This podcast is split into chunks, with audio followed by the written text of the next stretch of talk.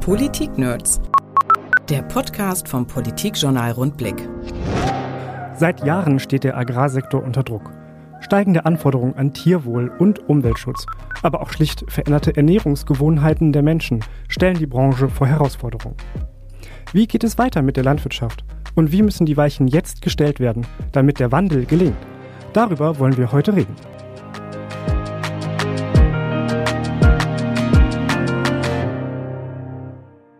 Mein Name ist Niklas Kleinmichter und bei mir zu Gast ist Niedersachsens Agrarministerin Barbara Otte-Kienast von der CDU. Herzlich willkommen. Ja, herzlichen Dank für die Einladung. Ich bin ganz gespannt. Fangen wir zunächst mit einer etwas einfacheren Frage an. Ist Niedersachsen noch das Agrarland Nummer eins in Deutschland? Wir sind noch das Agrarland Nummer eins in Deutschland. Die Anzahl der Betriebe, die Anzahl der erzeugten Produkte, also jeder dritte Apfel in Deutschland kommt aus dem alten Land, kommt aus Niedersachsen. Von daher können wir das mit Stolz auch noch so behaupten. Und glauben Sie, dass das auch in 10 oder 20 Jahren immer noch so sein wird, dass Niedersachsen auf Platz 1 steht? Das, ähm, da, davon bin ich fest dann, davon überzeugt. Ähm, uns muss es in Niedersachsen gelingen, dass wir nicht nur quantitativ das Agrarland Nummer eins sind, dann, sondern dass wir auch qualitativ das Agrarland Nummer eins ähm, werden. Ich finde, da können wir noch ein bisschen dafür tun, dass unsere Qualitäten noch ein wenig besser werden. Aber allein die Fläche, die Art der, ähm, des ländlichen Raumes äh, wird dazu führen, dass wir weiterhin ein starker landwirtschaftlicher Sektor bleiben werden in Niedersachsen. Quantitativ also weit vorne, qualitativ ausbaufähig. Was meinen Sie denn damit? Was, wo können wir denn da qualitativ besser werden in der Landwirtschaft? Ja, also in den letzten vier Jahren oder in den ersten vier Jahren meiner Amtszeit, das sind ja die letzten vier Jahre, ähm, ist natürlich die Tierhaltung ähm, das Top-Thema Nummer eins gewesen und wird es auch bleiben, dass sich unsere Gesellschaft einfach eine andere, eine in deren Augen bessere Tierhaltung vorstellt, also hin zu mehr Tierschutz. Ähm, das ist halt die Qualität im Tierschutzbereich und uns muss es gelingen, diese Transformation hin zu mehr Tierschutz auf den Betrieben ähm, auch finanziell zu begleiten. Aber da werden wir im Verlauf des Gesprächs noch dazu kommen. Ganz genau, dazu kommen wir noch. Aber noch einmal zu Ihnen persönlich. Sie kommen ja selber aus der Landwirtschaft, sind nicht nur als Ministerin dafür zuständig, sondern äh, kennen das Leben dort. Wie muss man sich denn Ihren Betrieb zu Hause vorstellen?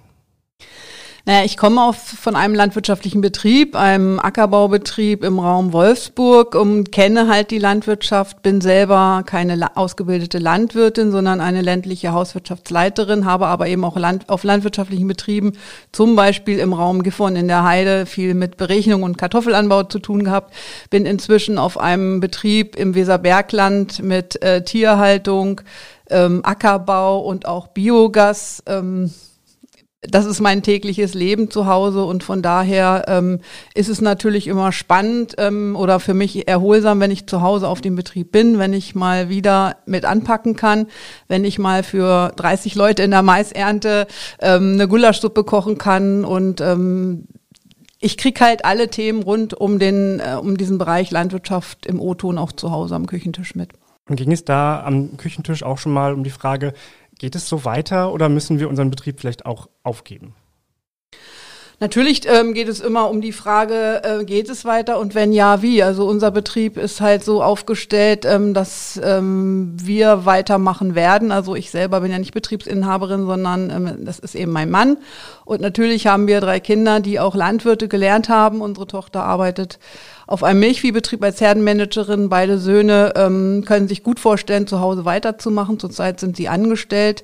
Und ähm, man überlegt immer, in welche Richtung geht es weiter. Also gerade bei der neuen GAP, wo sich neue Möglichkeiten ergeben könnten Richtung ähm, Eiweißpflanzenanbau, also im Ackerbau wird viel ausprobiert. Wir bauen seit drei Jahren Dinkel an, also die Fruchtfolgen ändern sich und mit zwei Biogasanlagen, die man betreibt ähm, und einer, einem ziemlich guten Wärmekonzept, also eine Möbelfirma wird geheizt und auch viele Einzel ähm, werden von, mit Wärme versorgt, ähm, wird es weitergehen müssen, weil die Investition hat es gegeben und da wird man eben weitermachen müssen. Und ähm, in meinen Augen hat es auch Zukunft. Die erneuerbaren Energien, ähm, die spielen eine große Rolle und das werden sie auch weiter, ähm, diese Rolle werden sie weiter haben, wenn man an den Braunkohleabbau, also das Abstellen der Kohlekraftwerke denkt. Also erneuerbare Energien wird es immer geben. Ähm, man wird Richtung äh, PV und Wind weiterdenken müssen und da muss man einfach gucken, welche Chancen hat der eigene Betrieb in diesem Konzert. Sagen, es ist auch ein, ein Milchviehbetrieb. Habe ich das richtig verstanden bei Ihnen? Wir haben einen Milchviehbetrieb. Darauf will ich gerade noch einmal ein bisschen tiefer äh, eingehen. Ähm, eigentlich könnte man sagen, Milchviehwirtschaft steht ja gar nicht so sehr im Fokus. Wir haben gerade ganz viel über, über Schweine gesprochen, werden wir nachher auch noch mal ein bisschen tun. Ähm, aber einen Anknüpfungspunkt habe ich in den letzten Jahren dann ja doch gesehen, als es um die, die Rindertransporte ging, vor allem nach Marokko oder Russland zum Beispiel. Also diese Langstreckentransporte, die sehr in die Kritik geraten sind. Ähm, und meiner Meinung nach hat das ja aber auch etwas mit der Milchproduktion zu tun. Da ist Niedersachsen gut mit dabei, wir produzieren viel Milch, aber wo man Milch produziert, entstehen auch Kälber, entstehen immer mehr Tiere und ähm, die müssen weg. Die können wir ja gar nicht alle im Land behalten. Ist das nicht ein, ein verqueres System? Wir nehmen die Milch von den Kühen und dann haben wir ganz viele Kühe und dann schicken wir die nach Russland und Marokko? Ähm, wir befinden uns betrieblich in einem System in der Tierhaltung, die über Generation, das System ist über Generationen so entstanden. Und ähm, wir müssen uns, glaube ich, alle ähm, damit beschäftigen, genau diese Art der Landwirtschaft zu hinterfragen. Das ist im Milchsektor das Beispiel der Tiertransporte. Also ähm, damit eine Kuh Milch gibt, muss sie ein Kalb bekommen. Und ähm, dadurch, dass der eigene Betrieb, wenn er dann gut ist, nicht die gesamte weibliche Nachzucht braucht, muss er halt die weiblichen Tiere handeln. So und ähm, andere Betriebe, die, anderen Betrieben geht's genauso. Deswegen die weiblichen Tiere, die anfallen, werden nicht überall in Deutschland gebraucht, weil ja jeder seine Nachzucht hat. Und ähm, deswegen kam es ja zu dem Handel mit eben Zuchttieren. Und ähm, inzwischen hat sich da aber schon eine Menge getan. Also viele Betriebe ähm, besamen zum Beispiel ihre Tiere mit Fleischrinderrassen, also zum Beispiel Angusbullen, um eben nicht mehr diese, diesen großen Anteil an ähm, Zuchttieren im eigenen Betrieb zu erzeugen. Also die gucken, ähm, wo ist eine, eine super Kuh, wo, von welcher Kuh möchte ich wirklich Töchter haben und ähm, besamen dann eben diese Tiere mit besonderen Bullen, weil man diese Tiere zur Zucht im eigenen Betrieb weiterhaben möchte. Und andere Tiere, wo man sagt, hm, ähm, züchterisch ist vielleicht nicht so erfolgreich, da kommt ein Fleischbulle ähm, drauf. Und so hat man eben ähm, einen anderen Markt. Das verändert sich gerade sehr stark. Und dahin müssen wir in Meiden auch kommen. Aber ähm, wir müssen das natürlich begleiten. Also seitens des Ministeriums können wir uns gut Projekte vorstellen, zusammen mit Zuchtorganisationen dort eben was auszuprobieren. Und ähm, wir müssen, glaube ich, zu einer höheren Zwischenkalbezeit kommen. Also dass Tiere in fünf Jahren nur dreimal kalben und nicht in fünf Jahren fünfmal kalben. Das wird auch zu wirklich niedrigeren Tierzahlen führen. Und dann denke ich, sind erübrigen sich, ich glaube schon in fünf bis sechs Jahren würde man so weit kommen, dass sich die Zuchttiertransporte dann komplett erübrigen, weil es die Tiere gar nicht mehr auf den Betrieben gibt. Man hört daraus, es hat viel mit, mit Zucht zu tun. Ich habe in der Vergangenheit, äh, als ich mich mit dem Thema beschäftigt habe, ein Wort kennengelernt, das kannte ich vorher einfach nicht. Und ich denke, dass es vielen anderen Hörern jetzt auch so geht. Das ist die Zweinutzungsrasse. Können Sie einmal erklären, was es damit auf sich hat? Also zwei Nutzungsrassen, zum Beispiel im Milchviehbereich, ist eine Anguskuh. Also eine, eine Anguskuh gibt Milch, aber das Fleisch ähm, von diesen Tieren schmeckt eben auch. Also es ist ein höherer Fleischansatz. Und ein Zwei-Nutzungstier gibt es auch im Geflügelbereich. Also auch dorthin werden wir kommen müssen, wenn wir zum Beispiel ähm, das Kükentöten beenden, werden wir viel mehr auf zwei Nutzungsrassen setzen. Da ist dann die einzelne Leistung wie wahrscheinlich eine, eine andere. Also die ähm, Zwei-Nutzungskuh hat dann nicht 12.000, 13.000 Liter pro Jahr, sondern vielleicht nur neun oder zehn, aber ist eben eine robustere Kuh und eben zweifach verwertbar. Einmal auf dem Teller und eben einmal als Milchkuh.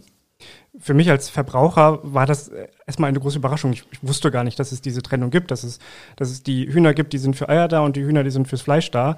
Ähm, da kam mir dann aber dieser Begriff der, der eierlegenden Wollmilchsau in den äh, Sinn. Ne? Das ist ja sinnbildlich dieses Supertier, das einfach alles liefern kann, was der Mensch haben möchte.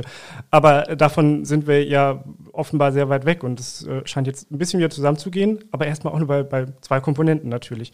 Wie sehen Sie da gerade so den, den Stand der Entwicklung? Äh, geht es klar dorthin oder ist das, weil es eine, eine schlechtere Effizienz liefert, ähm, nicht die Zukunft. Nein, es wird klar in diese Richtung gehen, weil das auch der gesellschaftliche Anspruch ist, den wir haben. Also wir denken viel mehr ethisch über die Tierhaltung nach und ähm, hinterfragen auch Dinge und auch Landwirte hinterfragen diese Dinge. Also junge äh, Betriebsleiter, die ähm, Betriebe übernehmen, die stellen schon in Frage, ähm, muss das alles so weitergehen, wie meine Generation das vor mir gemacht haben oder können wir nicht ähm, in Sachen Tiergesundheit, Robustheit der Tiere wieder hin zu einer anderen Tierhaltung kommen. Aber das alles muss sich natürlich wirtschaftlich rechnen. Also wir, wir werden nur Betriebe erleben, die umstellen, wenn sie mit dem, was sie dann in Zukunft auf ihrem Betrieb machen, auch Geld verdienen können, weil das müssen die. Kommen wir mal zu den, von den Rindern ähm, ein wenig zu den Geflügeltieren.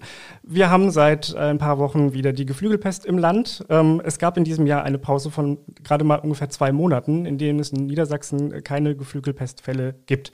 Wie kommt das denn? Ja, wir stellen fest, dass ähm, die Geflügelpest, die sonst eigentlich eine Phase hatte, so vor Weihnachten bis kurz nach Weihnachten durch den Vogelzug und dann nochmal so um Ostern herum. Also so war es eigentlich in den vergangenen Jahrzehnten. Und ähm, jetzt stellt man fest, dass sich ähm, das nicht mehr an dem Vogelzug alleine messen lässt, sondern wir haben schon das Gefühl, ähm, die Seuche bleibt, um es mal platt zu sagen. Also ich, das ist aber nur eine Spekulation meinerseits. Also wir sind ja wirklich ganz weit vorne, was Renaturierung angeht. Also wir bieten auch gerade Wildvögeln immer mehr ähm, Aufhalt Möglichkeiten. Also früher haben die hier nur gerastet, die zogen durch, es waren Rastvögel, es waren Zugvögel und inzwischen, glaube ich, siedeln die sich an und bleiben und damit, ähm, glaube ich, haben wir auch nicht mehr diese Seuchenzüge ähm, in zwei Jahreszeiten, also um Weihnachten und Ostern, sondern vielleicht auch zwischendurch im Sommer mal, weil es sind ja immer erstmal die Wildvögel, die da leider tot gefunden werden und ähm, deswegen müssen wir wirklich uns darauf einstellen, dass es nicht seuchenfreie Monate geben wird. Also ich bin da schon auf Haupt acht und habe das Gefühl, wir müssen uns eben, ähm, wir müssen da mit der, mit der Geflügelpest uns auseinandersetzen, weil die Seuche nicht eben nur vorbeizieht und dann auch mal wiederkommt, sondern in meinen Augen ist sie da. Und problematisch wird es dann, wenn die Seuche in die Betriebe reinkommt, also in die Putenmastbetriebe. Vor allem im äh, Nordwesten des Landes äh, gibt es davon ja sehr viele, Kloppenburg-Fechter zum Beispiel auch, ähm, eine sehr hohe Konzentration dort war dann auch in der letzten Saison natürlich die Geflügelpest besonders schlimm. Viele Tiere mussten dort dann umgebracht werden, äh, weil die Gefahr bestand, dass sie infiziert sind. Haben wir zu viele Betriebe? Ist da die, die Dichte einfach zu hoch? Mm, zu viele Betriebe können wir eigentlich mit Nein beantworten, weil wir keine Eigenversorgung an Geflügelfleisch haben. Wir importieren ja sogar noch Geflügelfleisch. Aber ähm, über die Dichte müssen wir uns tatsächlich Gedanken machen. Also, dass äh, wirklich eine Region ähm, bei uns in Niedersachsen dicht an dicht die Stelle stehen hat, ähm, das müssen wir hinterfragen. Und ähm, das sagt uns ja auch die Wissenschaft. Also nach diesem wirklich riesigen Seuchenzug, den wir jetzt in diesem Winter hatten, hat man ja das Thema wirklich wissenschaftlich auch begleitet. Ähm, die Auswertung Auswertungen, die liegen so nach und nach vor. Und auch wir selber haben ja Gespräche mit der Geflügelwirtschaft, aber auch mit den Landkreisen geführt, in denen diese Ställe stehen. Und äh, man kommt schon zu der Erkenntnis, dass es eben die Puten sind, die es dort betrifft. Und da gehen ganz schnell die Überlegungen dahin, warum nicht Pute und Hähnchen im Wechsel. Also wir können den, wir müssen den Betriebsleitern ja eine Möglichkeit geben, weitermachen zu können. Die, das sind eben Geflügelzüchter, die können es einfach, die können mästen, die, das ist deren Beruf und deren Betriebszweig. Ähm, den jetzt einfach wegzunehmen, ist natürlich schwierig, aber wir müssen über Alternativen reden. Und da haben wir uns jetzt wirklich in verschiedenen Arbeitskreisen vor Ort auch mit dem Land Landkreis zusammengesetzt, um mal zu gucken, was wäre denn, wenn ähm, jeder zweite Putenstall zu einem Hähnchenstall umgewidmet werden kann. Also weil der Geflügelbedarf ist da, also die, die Ernährungsgewohnheiten gehen ja ein bisschen weg von Schwein hin zu mehr Geflügel. Also es wird weiter gegessen und dann fände ich es natürlich auch gut, es wird aus Niedersachsen heraus produziert und dann vermarktet.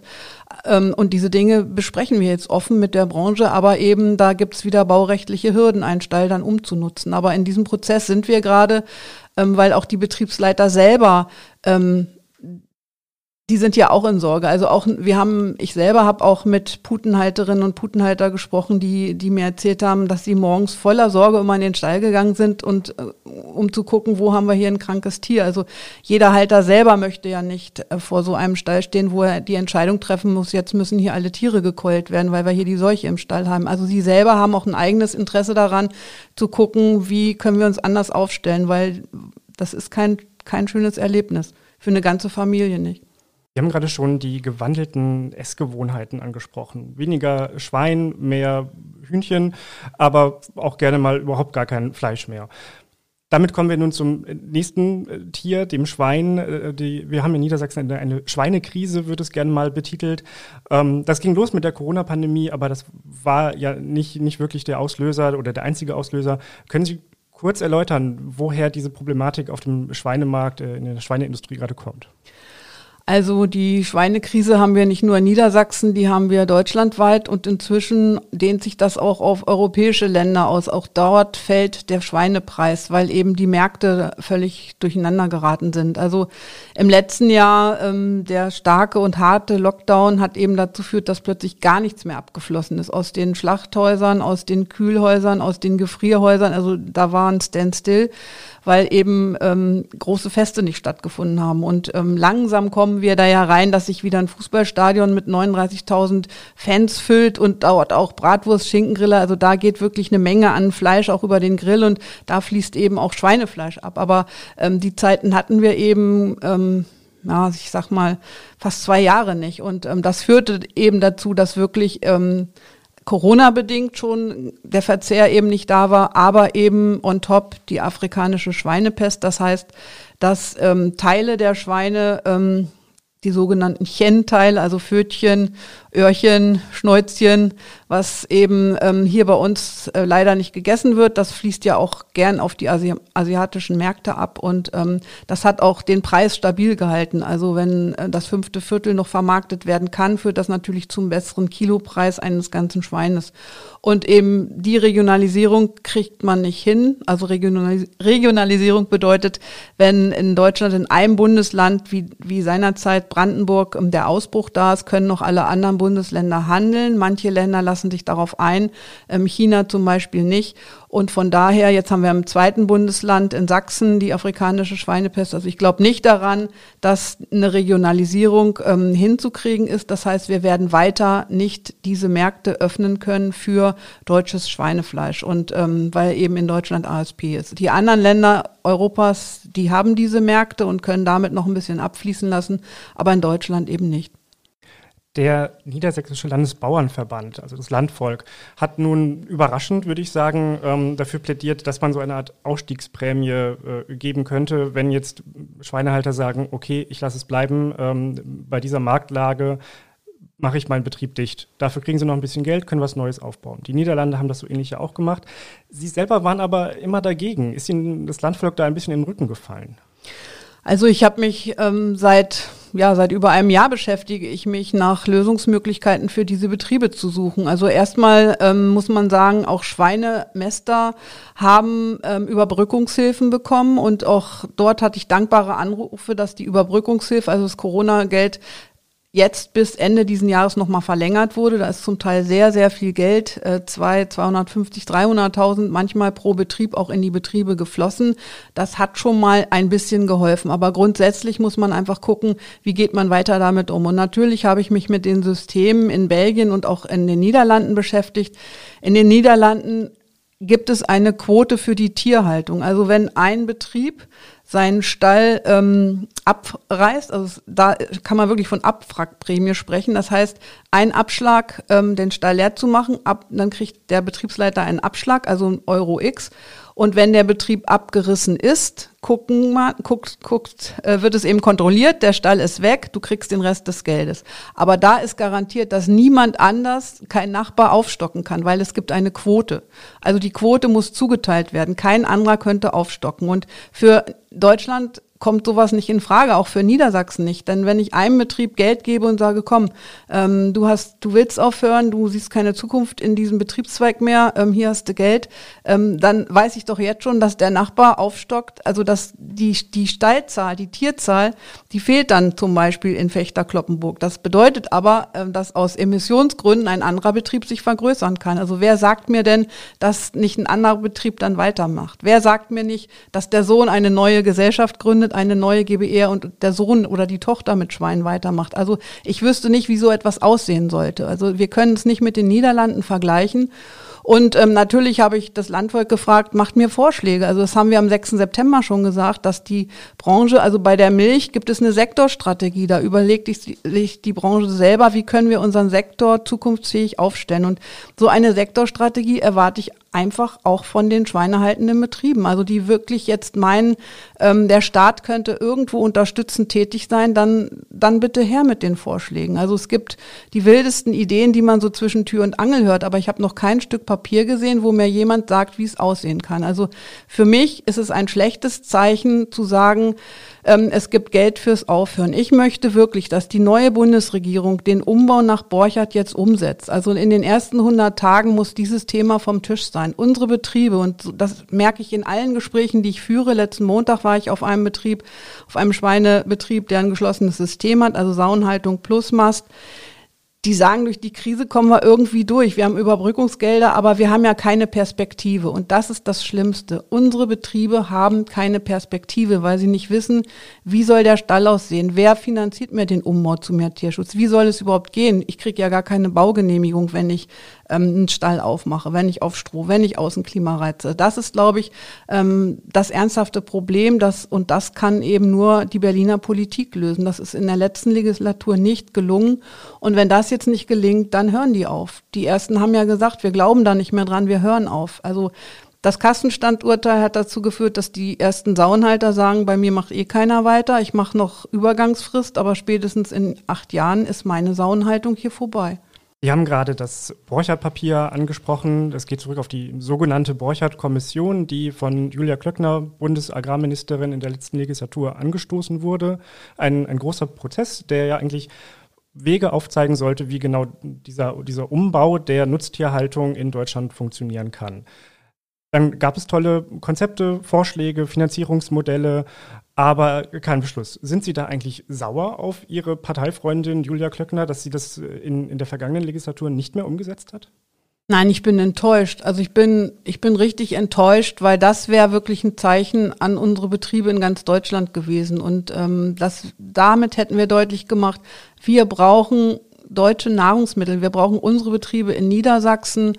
Ähm, ich, ich möchte den Tierhaltern doch mal einen Weg in die Zukunft aufzeigen. Und da braucht es wirklich diese Leitplanken, zum Beispiel mit einer TH-Luft. Also es braucht diese Umbaumöglichkeiten. Wir haben die Betriebe, die wollen investieren, die wissen nur nicht, ähm, in welche Richtung soll es denn jetzt gehen. Und dieses Borchert-Papier hätte das oder hat es sehr deutlich gemacht.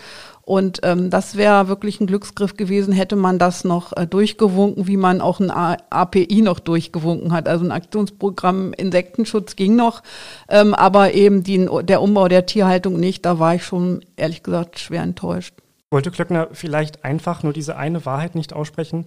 Lebensmittel werden teurer. Punkt. Das müssen die Frau Klöckner fragen. Ähm, für mich ist es die Folge davon. Also der Umbau der Tierhaltung wird Geld kosten. Ähm, den wird man nicht über die Ladentheke erzielen. Das glaube ich, da würden wir uns was vormachen. Und Wissen Sie, ähm, es gibt einen Sonderrahmenplan ländliche Entwicklung. Also in Berlin ist es gelungen, ähm, ein Portemonnaie aufzumachen, um die ländlichen Räume zu stärken. Richtig viel Geld deutschlandweit für die ländlichen Räume. Und so einen Plan braucht es auch zum Umbau der Tierhaltung. Wir brauchen wirklich einen Plan, nationalen Plan. Das wird Geld kosten und da müssen sich alle zu bekennen, wenn wir die deutsche Tierhaltung haben wollen, weil wir werden ja weiter essen. Also alle werden weiter Geflügel ähm, in der Pfanne haben wollen und eine Bratwurst auf dem Grill und dann doch bitteschön aus Deutschland und auch gerne aus Niedersachsen. Und äh, wenn wir die Tierhaltung hier wirklich in die Enge treiben, wenn wir denen keine Perspektiven geben, ähm, dann werden wir sie abschaffen. Das sehen wir ja bei den Saunhaltern, das sehen wir im Schweinebereich. Dann wird es dann wird es die Tierhaltung hier nicht mehr geben. Aber wir werden weiter essen und dann holen wir eben aus äh, Brasilien, Rumänien und Russland dieses Fleisch. Und wir reden hier alle über das Klima. Das hat Ernährung hat was mit dem Klima zu tun. Und wenn es wirklich ernsthaft gewollt und gewünscht ist, dass wir uns Gedanken ums Klima machen, dann müssen wir uns Gedanken um unsere Ernährung machen. Und da gehört eine Tierhaltung mit dazu, regionale, wo wir auch den Futterbau regional haben, also auch Eiweißpflanzenanbau für die Ställe, die Gerste aus unseren Flächen, äh, von unseren Flächen in die Ställe, also diese gesamte Wertschöpfung, die müssen wir im Land halten. Die, wir haben ja eine qualitativ gute Landwirtschaft, ähm, gute Ackerbauregionen und ähm, deswegen sollte auch eine neue Bundesregierung, wie sie dann auch immer zusammengesetzt wird, jetzt in welchem Ressort wer sitzt, die muss wirklich den Fokus auf die Tierhaltung legen und da braucht es einen nationalen Rahmenplan wirklich zum Umbau der Tierhaltung und das wird Geld kosten. Neben der Tierhaltung, der anderen Anforderungen an Tierwohl ähm, spielt auch Artenschutz, Klimaschutz in der Landwirtschaft eine immer größere Rolle, gerade durch die äh, EU-Politik auch nochmal, aber auch durch äh, das niedersächsische Klimagesetz beispielsweise gepusht. Das Anforderungsprofil an Landwirte hat sich dadurch aber komplett geändert. Früher hieß es ähm, nach dem Krieg, äh, liebe Landwirte, wir brauchen Essen, bitte macht das, fertig. Wie sieht denn das Anforderungsprofil Ihrer Meinung nach heute aus? Also für mich ist immer noch wichtig, deutlich zu machen, dass die Landwirte die Menschen sind, die unsere Nahrung erzeugen. Also das dürfen wir bei all der Debatte rund um das Thema Artenschutz, Umweltschutz nicht vergessen. Landwirte haben die ureigenste Aufgabe, uns mit Lebensmitteln zu versorgen. Und ich möchte, dass das auch so bleibt und dass das auch so sichtbar bleibt.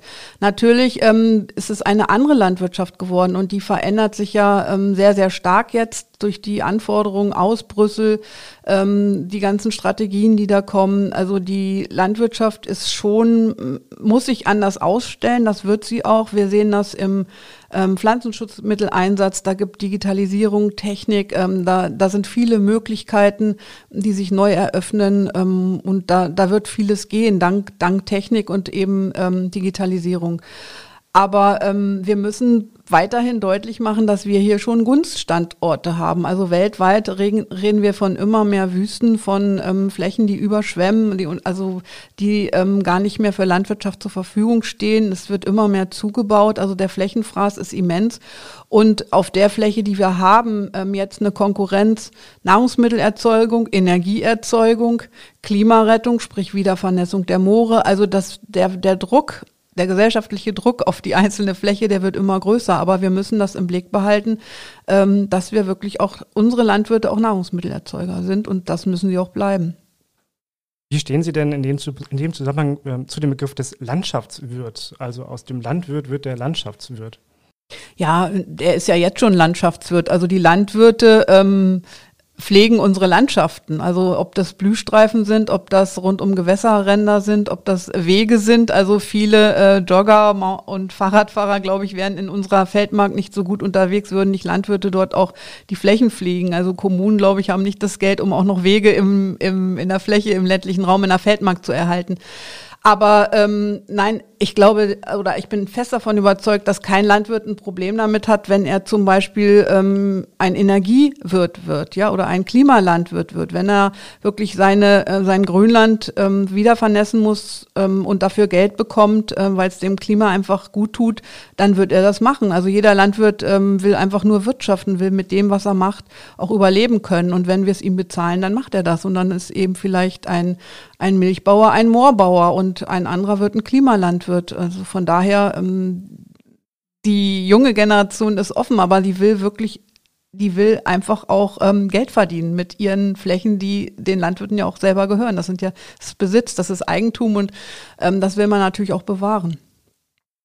Gerade beim Thema Artenschutz, Klimaschutz, aber natürlich auch beim Tierwohl sind die Landwirte ein bisschen zu den Buhmännern der Gesellschaft geworden in den letzten Jahren. Es war für Sie immer ein großes Anliegen, habe ich so zumindest wahrgenommen, etwas dagegen zu tun, gegen dieses schlechte Image. Und Ihr großes Projekt dabei ist der Gesellschaftsvertrag für die Landwirtschaft. Was meinen Sie denn damit? Was ist das? Ja, Herr Kleinwächter, da bräuchten wir, glaube ich, noch mal einen Podcast allein zum Thema Gesellschaftsvertrag.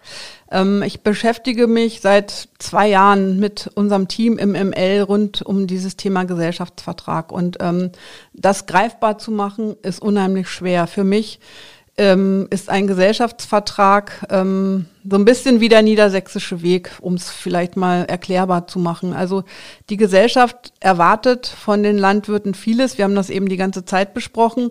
Und die Landwirte ähm, wollen auch auch leisten, wollen diesen Weg auch gehen und wie bringen wir das zusammen? Ich erlebe ähm, Trecker-Demos auf der einen Straßenseite, Friday for Future auf der anderen Straßenseite. Jeder demonstriert, aber das Zusammenspiel, das findet nicht statt. Und auch die Landwirtschaft in ihren Demos hat es ja im Grunde genommen gewünscht. Also wir laden ein, wir bitten zu Tisch. Also es war ja so ein Hilferuf, hey Leute, uns gibt es, wir brauchen euch, ihr braucht uns, jetzt lasst uns doch mal miteinander reden. Das ist in meinen Augen nicht so gut gelungen. Vieles ist gelungen. Also es gibt die Zukunftskommission Landwirtschaft, da wurden sie an den Tisch der Politiker geholt. Aber ähm, die Gesellschaft wieder zusammenzubringen und zu sagen, wo wollen wir denn hin? Was wollen wir essen? Wie wollen wir uns morgen ernähren? Wie soll Landwirtschaft aussehen? Ja, aber dazu braucht es das. Wenn mein Stall offen gemacht wird, Leute, dann riecht es aber auch bei euch ein bisschen im Garten. Also diese ganzen Themen, die die Landwirte bewegen und die sie einfach auch austauschen wollen, ähm, die müssen wir in die Fläche bringen. Und ähm, das ist für mich wirklich ein, ein Prozess, der wird das ist kein Jahr und so ein Gesellschaftsvertrag ist nicht in drei Monaten irgendwie aufs Papier gebracht. Also wir haben sozusagen einen Aufruf gestartet, ein Open Call. Wir haben Akteure aus verschiedenen Bereichen eingeladen, verschiedene Fragen zu beantworten. Wir werden uns jetzt die Fragen sehr genau angucken. Wir werden gucken, ähm, wen brauchen wir, um diesen Vertrag einfach ähm, ernsthaft nach vorne zu bringen? Zum Beispiel gestern habe ich die Fraktionen eingeladen um, also die Spitzen der Fraktion, um zu erklären, äh, was habe ich vor mit dem Gesellschaftsvertrag, wie, wie sieht der Zeitplan aus, ähm, weil das kann für mich nur ein Anfang sein. Das wird über Legislaturperioden hinweggehen, wie seinerzeit ein Tierschutzplan ein Beginn war 2011, aber der Tierschutz ist ja noch nicht zu Ende. Und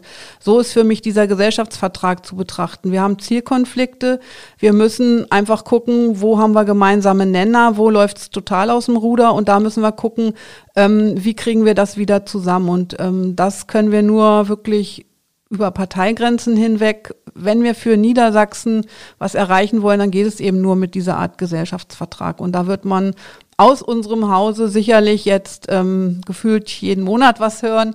Am 18. November haben wir einen Presseworkshop dazu angeboten, wo wir das nochmal alles erklären wollen, weil es ist schon ein, es ist ein kompliziertes Thema und ähm, aber in meinen Augen braucht es das und das braucht es bundesweit. Niedersachsen kann da nur Anstoß geben und sagen, hey, wir müssen uns gemeinsam Gedanken machen, wie wir hier in Zukunft leben wollen. Und ähm, das ist für mich der Gesellschaftsvertrag.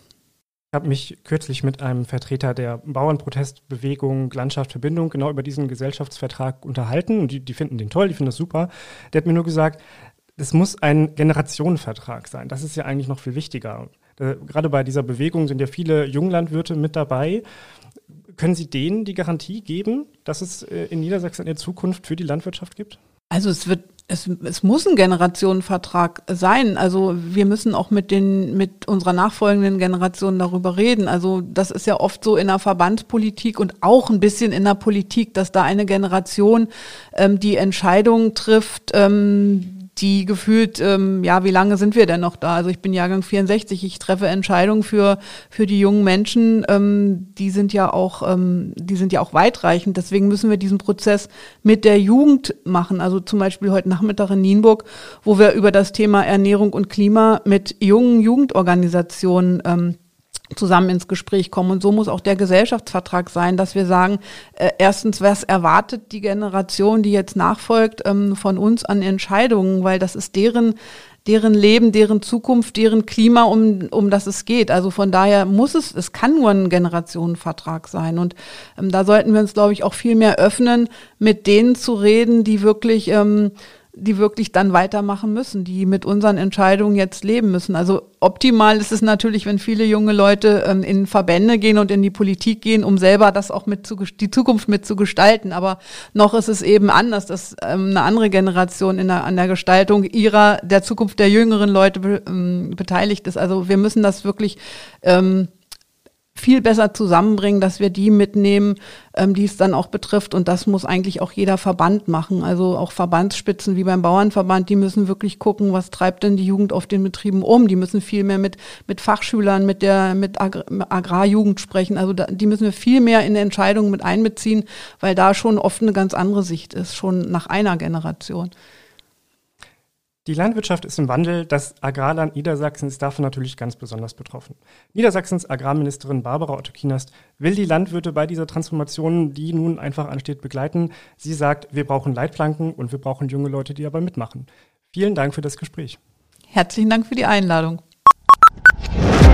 Politik Nerds. Mehr Infos unter rundblick-niedersachsen.de.